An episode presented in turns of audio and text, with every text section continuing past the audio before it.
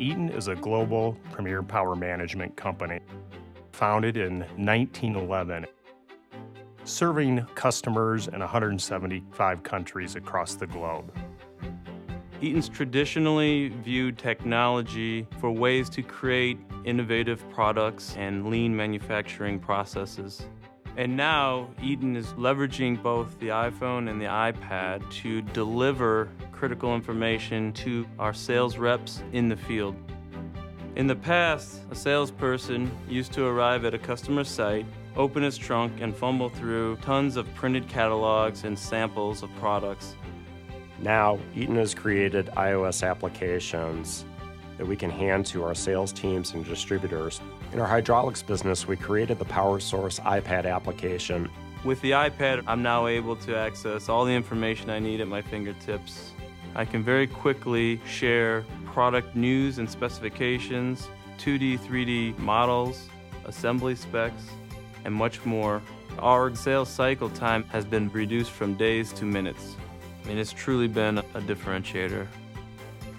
Our electrical business developed applications that feature safety benefits, such as MyMPCV, as a means to isolate our customers from critical electrical loads. Within our transmission markets, it's very difficult to convince the customer that we offer a competitive product. Fuel Saver allows us to simulate fuel savings and performance and represent a realistic example of how our customers would benefit from our transmission products. iOS has natively secure elements within it that creates comfort with companies like Eaton that it's a robust platform upon which to deliver enterprise applications.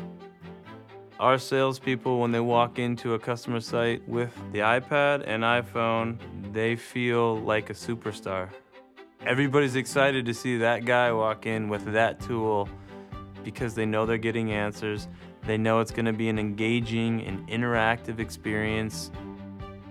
We do believe that the iPad and iPhone are having a significant impact in our organization overall.